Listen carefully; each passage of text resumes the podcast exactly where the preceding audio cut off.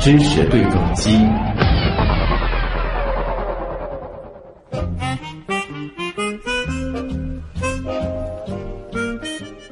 说到恐龙，你觉得它们的外表长什么模样呢？我相信你的第一反应，通常应该是巨大的身形、深绿色或者是褐色的这种外观，有点粗糙的皮肤啊，甚至有人觉得应该是布满着鳞片，还有锋利的牙齿。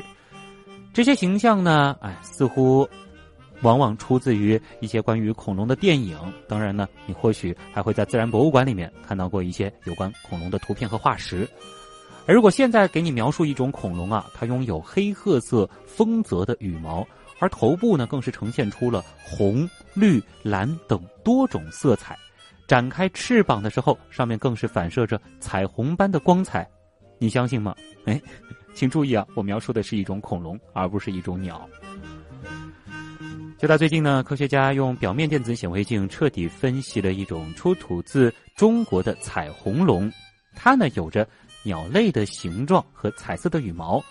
也被称作是聚集彩虹龙。这项研究呢，其实起始于二零一四年，当时呢，一块带着羽毛的恐龙化石被发现于河北省的青龙县。在随后的几年里，沈阳师范大学古生物学院的胡冬宇教授以及中科院古脊椎动物与人类研究所的徐星研究员就牵头对化石进行了研究，并且最终将其命名为聚集彩虹龙。前天呢，英国自然通讯杂志是发表了这项最新的研究成果。我们知道，恐龙是地球中生代时期的代表物种，它们最兴盛的时间呢，大约是一亿多年前的侏罗纪，一直到六千五百万年前的白垩纪晚期。恐龙呢是一种爬行类动物，因此最早的时候，科学家是从蜥蜴的外形特点来设想恐龙的外观的。然而，其实很早就有学者认为恐龙的骨架形态非常类似于鸟类，因此呢，啊，现在学术上普遍是认可恐龙是鸟类的祖先这样的一种说法。但似乎啊，在中间呢，又有一个绕不过去的坎，那就是关于羽毛的起源，而这个背后呢，其实又有非常多的故事。这一次，科学家发现了彩虹恐龙化石啊，对于我们。补全鸟类演化的这个拼图有着怎样的重要意义？而这种恐龙对于恐龙家族来说又意味着什么呢？接下来的时间呢，和我们的一位老朋友聊一聊，来自上海自然博物馆的何鑫博士。何博士你好，哎，徐东你好，嗯，呃，这种恐龙在之前你有听说过吗？啊，之前也没有听说过。嗯，这的确是这一次的这个研究结果是第一次让公众，包括是像你这样的这个古生物爱好者注意到。对啊，呃，能不能和我们简单的描述一下它大致的一个形态呢？是不是说这是中国的一种特有的这个恐龙呢？对，就是其实我也是从新闻上看到这个关于我们说。这次发现的这个聚集彩虹龙啊，那其实就像我们大家如果了解这个，我们中国在这些年所发现的啊与恐龙相近的鸟类，或者说这个类似于鸟类这些恐龙化石的话，应该都知道，就是我们说这一类化石呢，大量的发现于我们中国的这个辽宁西部地区。那我们注意到这次这个新闻呢，它的化石的产地是河北省。对，那其实呢，从呃从它的地理位置上来讲的话，确实是比较。独特的，但是呢，我们说也是情有可原，是因为我们说在河北省的一部分的地区，其实之在我们怎么说呢，在解放之前，应该也是属于跟辽宁西部一起叫热河省的，所以大家都知道那个地方是原来叫做这个热河生物群嘛，就是它是一个很典型的一个古生物的一个类群，所以呢，我们说这块化石呢，同样也是出自于这个应该是跟热河生物群相相呃怎么说很有密切关系的这样一个地区，所以。呃，刚才你问到这个化石是不是我们中国特有的一个物种呢？那应该是这样的。我们说，在中国发现的很多的，尤其这种古鸟类，或者说这种现从恐龙向鸟类演化的这些恐龙化石呢，应该都是只有在辽西这个地方，或者说是在现在这个河北省这样这个位置所发现。那么在别的国家呢，呃，确实没有类似的，就完全跟我们说这边任何生物群发现的类似的这种化石是没有的。但是呢，有一些。可能亲缘关系相相对来说可能会远一点的。那么这这些年也有一些报道，那么不同的国家呢也有发现到一些这种可能带有羽毛的这种恐龙的化石。嗯，这里面其实信息量挺大的啊。呃，也就是说这一次发现的这个呃核心其实是用了一个很有意思的描述，就是说是像鸟这样的恐龙。那是不是意味着它的这个体型可能也和我们呃熟悉的这个鸟？就是并不是说是特别巨大的那种恐龙的外观呢。对，就是从新闻上来看的话，我们看到这个化石也有照片嘛。那么它据它的描述是说跟我们说鸭子差不多大。嗯。那么其实大家可以想象一下，这其实大家对鸭子的一个理解应该是我们这个家鸭这个形象。那其实它的一个体型也就这个可能体长啊只有几十厘米了。那其实其实也是一个很小型的这种恐龙。嗯。那么。嗯，就像我们一开始节目说，大家可能，呃，很多朋友对这个恐龙的印象可能停留在那些庞然大物啊。那其实我们都知道，这个恐龙是一个很大的一个生物类群。对，它里面当然有一些长得很大的一些这种种类，那同样也有一些体型很小的，尤其是这些我们说现在这个呃有跟像鸟类演化趋势的这些小型的这个兽脚类恐龙啊，可能都是体型并不大的。那么包括一些著名的，大家可能之前也听说过的那些。啊，比如说这种小盗龙啊，比如说这种中华龙鸟呀，这些，嗯，其实可能都是这种比较小型的恐龙啊。嗯，就是恐龙不一定都是那种大块头巨无霸啊，这样子的一个思维定式啊，其实是需要改一改了。也就是说，即使啊这一次的这个彩虹龙就真实的出现在了我们身边，应该来说看上去也是比较漂亮，甚至是可以用可爱来形容的，是吗？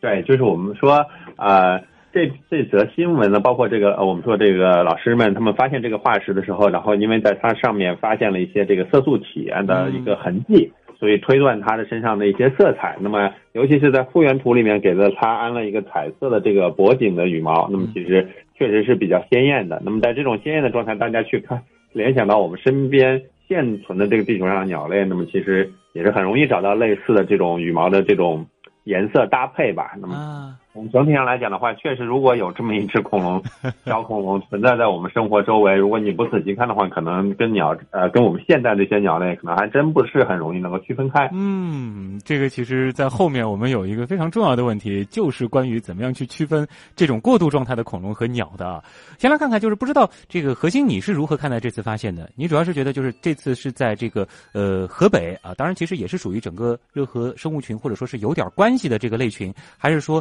这？一次它的这个颜色可能算是在这个恐龙化石当中比较特别的。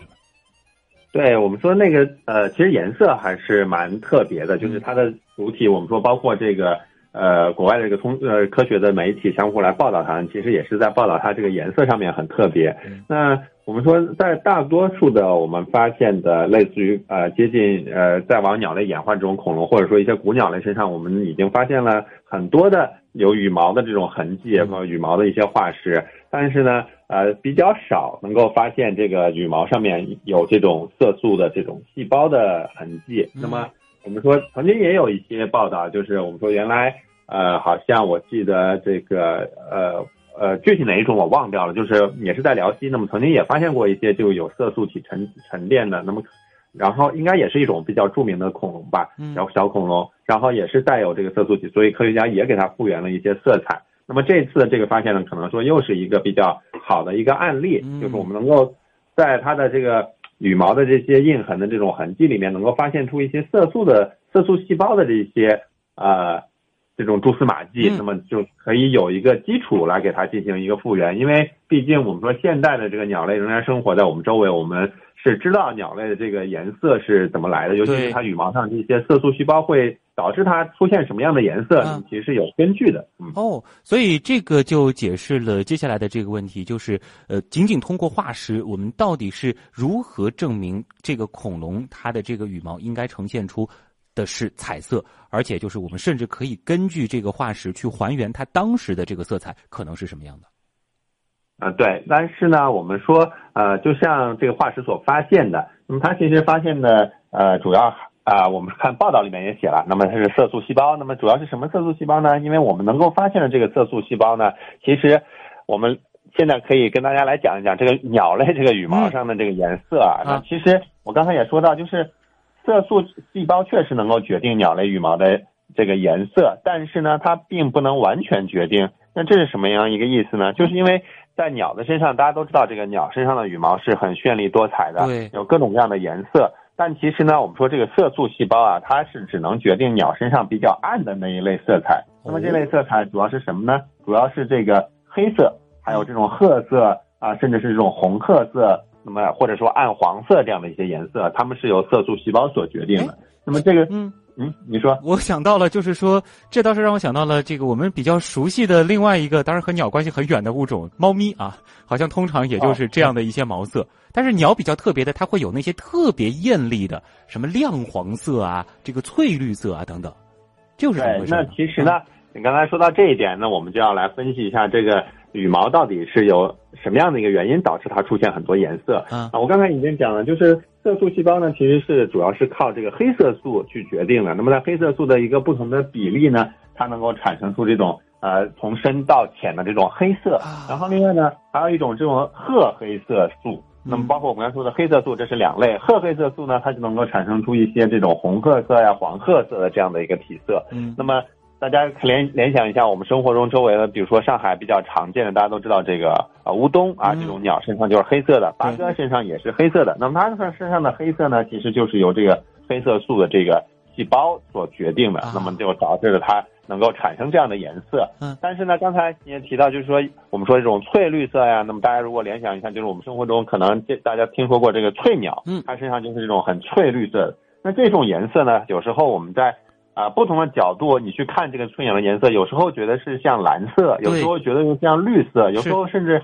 有一种金属反光的感觉。那其实呢，这种颜色就来源于它的一个结构。它的结构是什么意思呢？就是我们说这是它的一个表面的一个物理结构，反射光的不同的一个角度，使它出现了不同的这种颜色。尤其是这种绿色、蓝色，很多时候只有靠这种原因所形成的。那所以，哎，所以呢，我们说这个。啊，我们这次发现的这个鸟类，呃，这个这个恐龙，这个像鸟一样的恐龙啊，我们看到它主要给它复原的一个颜色还是这种黑色为主，对，然后给它脖子上添加了一点彩彩色的一个颜色。那么这里我我们还是先把这个恐龙先搁到一边，我们还有一个，我说鸟类身上还有一个色素呃形成的一个机制是靠吃东西。那么这个大家也可以联想到，就是很多时候我们大家都可能最熟悉的是这个火烈鸟。啊，火烈鸟这类鸟类呢，它们有很多种，那么大多数的这个体色呢，都是这种偏粉色、红色的这样一个体色。嗯，它们呢，其实就是靠吃吃进去的这个，我们说一些啊，比如说有含胡萝卜素的一些物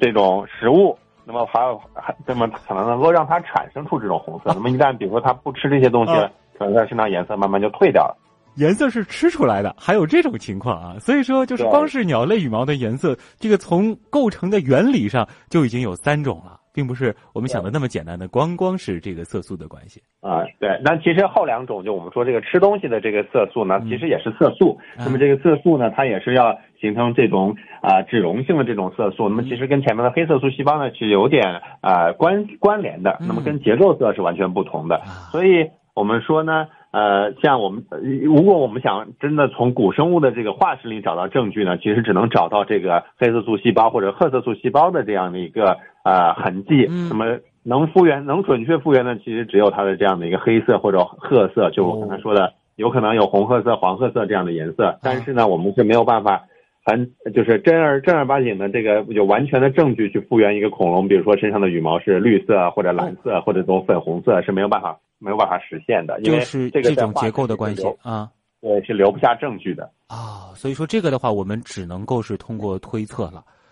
对，所以我们再回到这个恐龙，这个彩虹龙的这个身上，那其实我们从这个科学家他们呃这几位老师写的这个论文里面也提到，就是推测，因为它的这个颈部这边有很多这个比较稍微长一点，像像这种脖颈，像一个这种。呃，像一个很好看的一个装饰这样的一个羽毛，那其实从他们的推测呢，他们就觉得这个可能跟我们现代鸟类的这种呃外貌可能会有类似的一个情况，可能也是异曲同工，就是觉得这种呃形态呢，可能是用来，比如说这个恐龙在活着的时候，雄性之间相互进行炫耀的。那么大家呃也很容易能够联想，很多这个鸟类进行炫耀的这些羽毛呢，相对来说可能会更。奇特，也可能会颜色会更丰富一些。孔雀、说在公鸡，对嗯，对，然后所以在这个复原图上，我们看到这个新闻报道里，一个复原图把它脖子上这个羽毛就画的比较鲜艳了。当然，我们觉得。这个鲜艳的这个当然是可以推测的，但是它并不是有完全的证据了。那么有证据的只可能是它身上的一些黑色的羽毛是有完全的证据啊。这个的话是的确可以从化石当中直接分析出来的啊。所以现在我们基本上就可以有这样一种猜想，就是这个非常漂亮的这个彩虹一般的羽毛外观，对于这个彩虹龙来说，可能就是类似于如今的那些艳丽的雄鸟一样，可能是有这个性选择的意味在里边。对，有可能的，就是甚至我们说也可以，我们看看后续的报道有没有可能在今后发现这种恐龙的，比如说其他的化石，嗯，看看有是不是有可能发现一个雌性个体，结果不好看，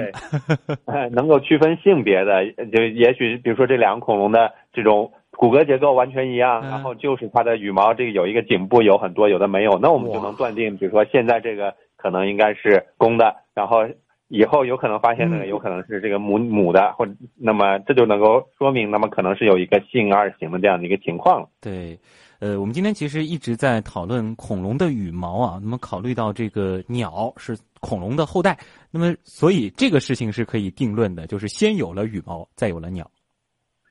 对，那其实呢，我们说从人类对这个鸟类的一个认识上来讲的话，那其实啊，在多年以前，那么科包括科学家们曾经都认为这世界上只有鸟类才有羽毛。那么或这句话翻过来说也对，就是只有鸟类，只有有羽毛的才是鸟类。那么当然，我们说在这个九十年代以后，不断的发现了这么多的带羽毛的这个恐龙的一个化石，那么也就相当于推翻了这样一个结论，就是鸟类是有羽毛的，但是不一定有羽毛的就是就是鸟类了。那包括一些鸟类的祖先型的这些兽脚类的一些恐龙有羽毛，那么这些证据已经很多很多了，甚至。就像我刚开始最今天在这个录节目的这个最开始，我有提到这个中华龙鸟。那么曾经大最早它它身上发现了一些这种絮絮状的这种羽毛，当时的科学家就觉得这应该肯定就是个鸟的证据了，所以给它起名叫中华龙鸟。但是呢，我们说后来从它那个发现来讲的话，这个中华龙鸟它的一个亲缘关系上来讲的话，是跟其他的兽脚类的这个小型兽脚类恐龙是关系是十分密切的，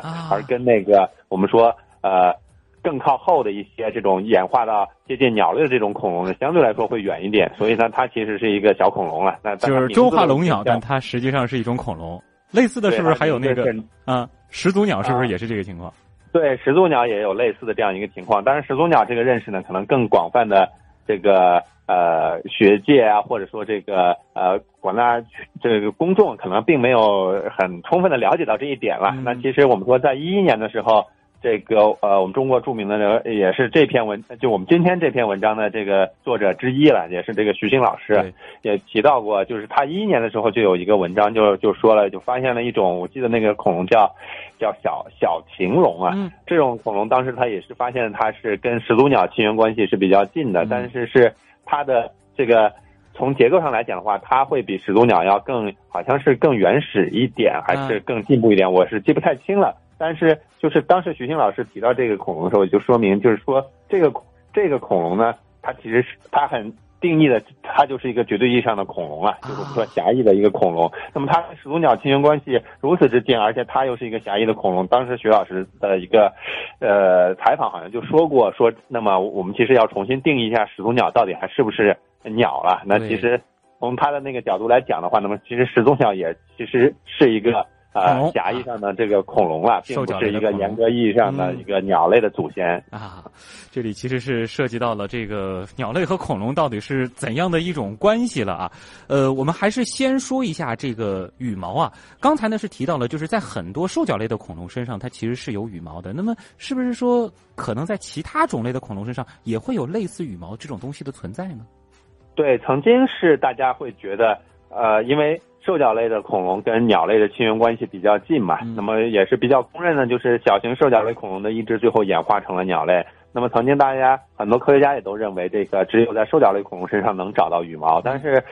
这些年，就是前几年呢，有也有这种新的一个化石的发现，在一些植食性的这种，我记得是甲龙啊这种身上也发现了啊，这个角龙身上也发现了一些这种羽毛的一些痕迹。那么。也是证明，就有可能一些植食性的恐龙身上也是披有羽毛的。那么，所以羽毛这个东西真的现在呃，可能在古生物的这样领域里面，其实可能在这种跟恐龙。啊，恐龙这个大家族里面，甚至可能有一些就类群呢，啊啊，都有都有存在过。哇，这个其实是特别有意思的啊，因为最早的时候我们谈到羽毛，总是和鸟结合在一起。那么另外一方面呢，我们好像又会去想，这个羽毛似乎就是为了适应飞行这样一件事儿而这个特化出来的。那么。如果说在恐龙身上就已经有了羽毛，甚至是非兽脚类的恐龙身上都已经有了羽毛的话，那么这就会让我们这样去想了：羽毛对于恐龙来说到底有什么作用呢？总不见得一开始出现的时候就是用来飞的吧？对，这句话说的很对，就是我们说这个羽毛一开始出现的时候肯定不是用来飞的。嗯，大家也可以想象，就是其实我们现在在看现在的这个鸟类，呃，在陆地上行走的，就是不会飞的那些鸟类身上的羽毛相对来说都是比较。简单的、比较蓬松的这种感觉啊，很多时候可能就是一个保暖作用啊，就是相当于身体的外层的这样的一个保护的这样的一个感觉。那其实我们说从最早的这种鸟羽毛的一个演化的一个角度来讲的话，那么最开始出现的羽毛可能也是类似的这种情况，它只是一个很简单的啊，很这个没有什么很特殊的结构的这种蓬松的这种结构。那么可能所以它可能对恐龙来讲的一个作用呢？可能就是比如说保保暖啊，或者保护自己身体的一部分这种啊这种皮肤啊这种作用。因为从羽毛的一个形成的结构上来讲的话，呃有有一些研究也是表明它其实跟这个爬行动物最典型的这些鳞片是有很呃有一些联系的，就是鳞片是能够找到它的一些这种演化的一个方向，是能够变成这种羽毛的这样的一个形态的。因为它跟我们哺乳动物身上。就像我们人类身上的这个毛发相比的话，那其实羽毛的结构是有一个很明显的一个生长的一个过程的。那么不像我们的这个呃哺乳动物的毛发，基本上就是呃只有一根嘛，它长上去也就是一根，它不会有这种其他的变形。但是羽毛它其实有时候呃在我们看这个羽毛的生长过程的时候，你会觉得这个是很神奇的一个事情，它可能甚至感觉像一根。像一棵植物一样的，它有一个萌发，有一个这个羽毛的这个萌芽，然后长出来之后，然后它从它的羽枝伸出这个羽轴，然后再长出各种各样的这种羽小枝，最后再交织在一起，才能形成一个完整的羽毛。是，那其实这是一个。蛮复杂的一个过程，所以最开始的羽毛肯定是从简单开始嘛，不可能一开始就特别复杂。对，逐渐逐渐就变成了，尤其是这个飞鸟身上的羽毛啊，这个的确是特别特别的漂亮，而且这个结构上呢，也是会让人觉得有点神奇。这就让我联想到了这一篇研究中间的一段表述啊，呃，有科学家表示说，这个聚集彩虹龙发现的一个很重要的意义呢，不仅仅是它很漂亮，而是在于发现了和鸟类用来飞行的羽毛。具有相似特征的叫做不对称飞羽，呃，这里呢可能先让何博士解释一下这个不对称飞羽是什么概念。另外呢，科学家还说了，这种飞羽和鸟类飞行之间是存在着紧密的联系。这个是不是就意味着这种在一点六亿年前的彩虹龙，它就已经具备了飞的能力？可不可以这样直接联想呢？嗯，这个其实我们要从不同角度来说了。首先，我们来说一下这个不对称的这个羽毛。那其实我们还是从现生的这个鸟类。啊，身上来举例子，大家看这个鸟身上的羽毛，呃，鸟整个身上都有羽毛嘛。那么，但是我们比如说从身，就是从鸟的身体上，身体这个最主要的一些，比如说背部啊、胸部掉下来的羽毛，基本上是这个对称结构的。对。啊，但是呢，偶尔比如说我们可能能够得到一个这种从尾巴上呀、尾巴两侧，或者说从翅膀上掉落的羽毛，那么这个羽毛你会发现它是一个斜的结构，就是左右并不对称，它有一个延伸的一个方向，可能。比如说左边的翅膀呢和右边的翅膀，它刚好是一个对应的结构，那么刚好是这个羽毛呢是有一个就是左右是有一部分是比较宽，有部分比较窄，有的比较厚，有的比较薄。大家可以回忆一下那个鹅毛笔，对，就鹅毛笔，对，这是一个很典型的。那包括我们说这个鹅毛扇啊，其实都是很典型的。它形成了这样一个结构之后呢，呃，在。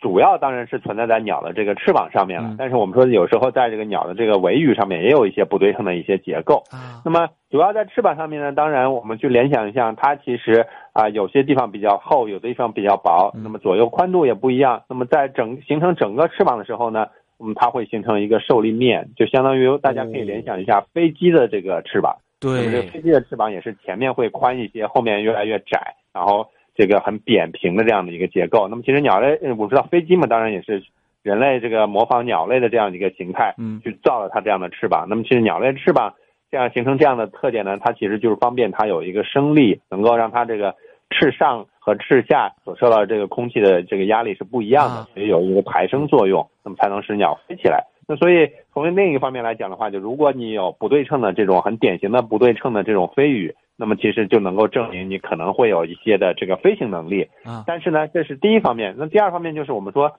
并不是只要你有了这个不对称的飞羽，你就一定能够飞的飞，能够真正的实现飞行了。我们知道，即即使是在现在的这个呃现存的这些鸟类身上啊，比如说举个很简单的例子，就是我们人类驯养的这个鸡啊。啊，有飞羽，对，打开也是有不对称的飞羽的，但是其实大多数的鸡也只能扑腾扑腾嘛，不会不会怎么飞了。那么其实这也是跟一个鸟到底能不能飞，或者说一个相似于鸟类的恐龙到底能不能飞，其实有了这个不对称的羽毛啊，不对称的飞羽只是第一步。那另外呢，比如说它身体结构也要比较适应，比如说它的骨骼是不是演化到了跟鸟类一样这个比较轻盈，它的身体是不是这个就像我们说现存的这个。鸡形目呢，包括这个家鸡在内啊，它们身体结构本身就是适于在地面上行走，飞只是可能只是一个呃辅助性的一个手段。当然，一些野生的这种畸形目鸟类是会飞行的，但是它飞行能力相对于其他那些呃特别善于飞行的鸟类来说呢，它的飞那只能说是一个很普通的飞行了。我们认为的飞，起码是这个不是完完成一个什么上树这种动作啊，起码是可以啊飞个这个。几分钟啊，或者是完成一个比较长距离的一个迁徙，通过自己的这个动力。对，所以我们再来回过来看这个恐龙呢，其实呃，它到底能不能飞，这就是很难很难推测了啊。当然，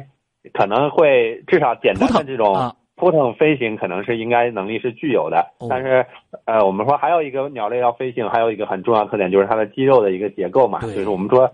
它要能够实现飞行，它要有一个比较大的这个龙骨突去附着它的这个胸肌啊啊，这样才能飞。那么其实可能这个呃早期恐龙呢，我们呃早早期的这个从恐龙演化到鸟类的这些类群呢，其实很多的时候我们并没有发现它有很强壮的这种胸肌的这个腹部的结构，所以可能更多的。啊，也就是我们刚才说的，可能扑腾，或者说从树下进行滑翔啊，这样的感觉。就是从高处下来的时候，它可以这个这个慢慢的下来啊，这个不受伤啊，或者呢，就是说它可以完成一个这样的躲避的一个动作。但是呢，可能这个飞并不是它主要的一种这个生活方式，或者说它其实还不具备长距离飞行的能力啊。对，但是我们说这也是第一步嘛。那么有了这样的能力，它的后代可能才会有一些这种演化上的一些突变，那么最终 形成了一些。我们说这个真正能够实现飞行的啊，这个鸟类了。所以其实有一个很重要的问题，就是恐龙和鸟的这个界限到底在哪里呢？嗯，其实这个概念呢，我们呃在之前的一些谈到恐龙的这个节目里也都提也有提到过，就是大家说这个恐龙呃有时候我们新闻里也会说这个我们说吃的这个鸡肉其实就是恐龙肉啊，吃的这个鸡蛋吃恐龙蛋。那么我们说，在这个语境下面，其实我们的这个恐龙是一个这个很广义的恐龙啊啊。那么它其实就是涵盖了我们现存的这个所有的鸟类，包括已经灭绝的那些鸟类，直到这个大家所知道的那些就是那个三角龙和鸟类的这个共同祖先及所有的后代。嗯，对，就是这个定义。那其实我们说，呃，包括鸟类，包括世界上所有的这种生物在内了。那其实动物的生物，包括植物、动物啊这些演化，它其实并不是呃。很很，我们一般会说演化是循序渐进的，那其实演化其实是很复杂的一个过程。它可能演化出一个新的特征的同时，身上还带有很多比较呃落后的一些特征，而有一些很这个进步的种类身上，可能还会有一些很落后的一些特点。那所以，如果你发现一个古生物的时候，很多时候会有很多很多的这种疑惑了。那么从这个角度来讲的话呢，我们说，呃，更多的如果去考虑这个狭义的恐龙的概念呢，我们要把这个所有的啊鸟类。全部除掉，那么这些鸟类怎么除掉呢？除掉除掉的，那么其实我们很多时候在除掉那个在那个界限那里就会犯难，包括科学家也会犯难，就是这个新发现这个化石到底属于鸟类还是属于恐龙？那呃很多的不同的说法也都有，那么可能会有很多的指标，就是我们说测量它的骨骼的一些结构上的指标，一些这种。啊，通过这种数据来进行计算啊，那么可能来衡量出它到底是更偏向于恐龙还是偏向于鸟类。那么其实对于这种过渡形态的这种化石呢，其实就蛮难说的了。那么到底它是恐龙还是鸟？那么我们说，如果刨开这些过渡状态的一些化石呢，其实在中生代的这个白垩纪的时候呢，其实已经有呃鸟类存在了嘛，已经有，尤其是到白垩纪的这种晚期末期，已经有很多种类的鸟存在了。嗯，那么那么那那个时候的这个鸟，当然跟我们现在的鸟不太一样。那很呃，我们去如果在分类上去讲的话，那其实很多时候我们会把它叫做这个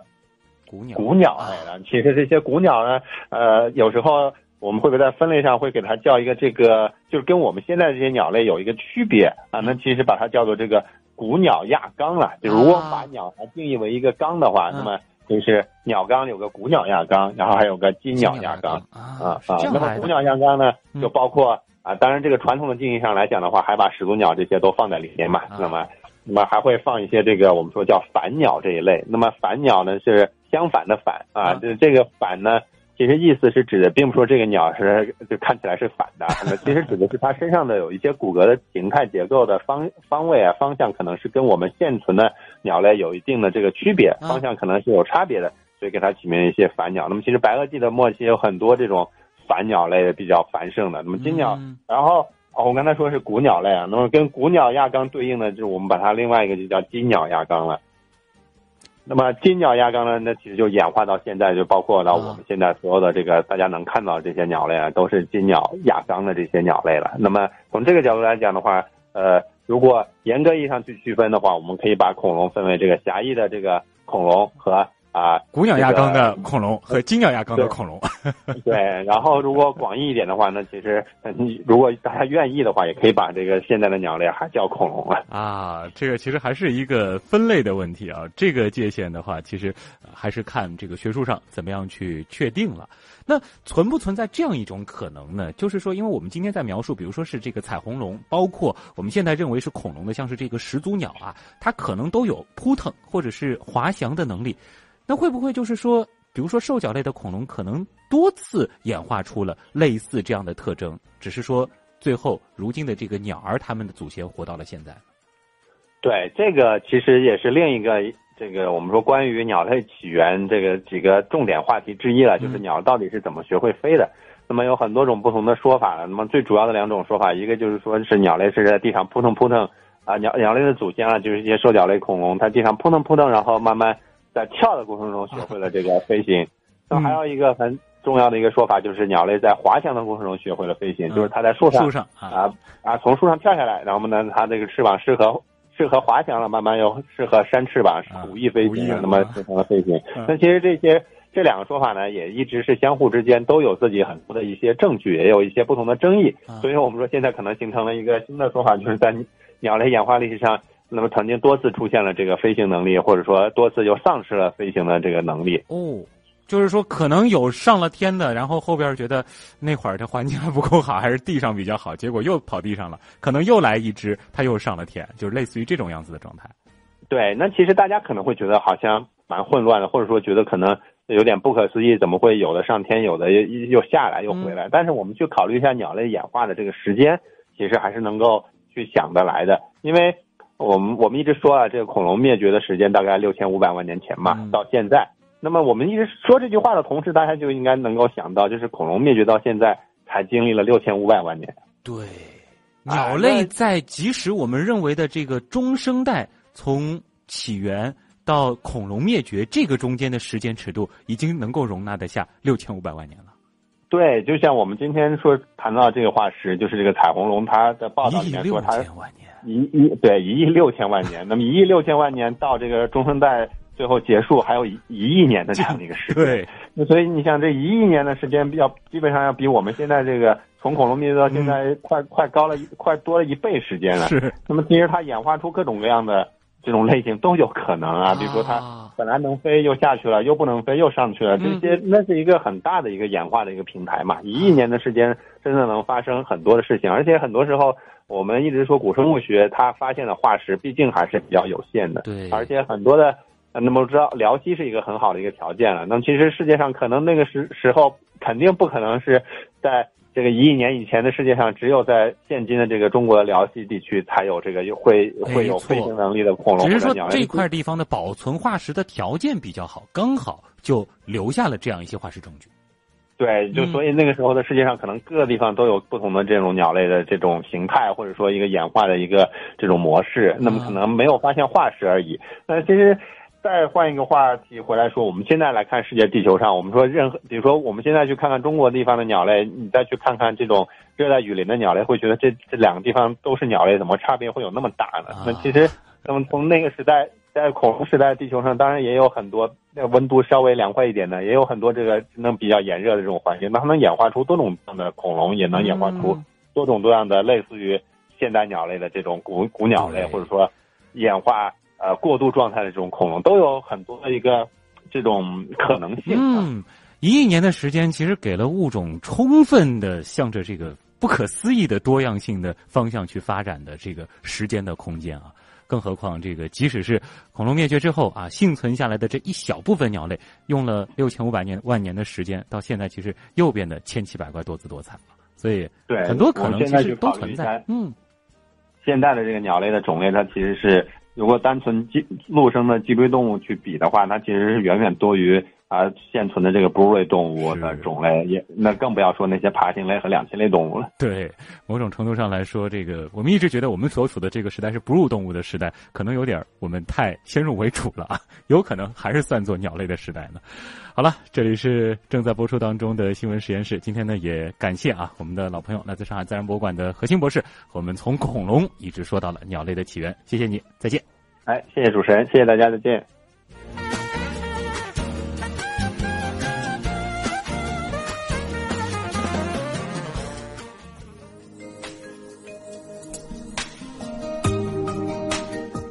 好了，从一亿六千万年前回到现实啊，时间已经来到了二十点快五十七分了。今天的新闻实验室又要到了和大家说再见的时候了。本次节目监制音乐评旭东，编辑。乐奇、王威，我是旭东，咱们明天晚上的同一时间继续中广新闻台新闻实验室。不是只要够勇敢、够善良。就会有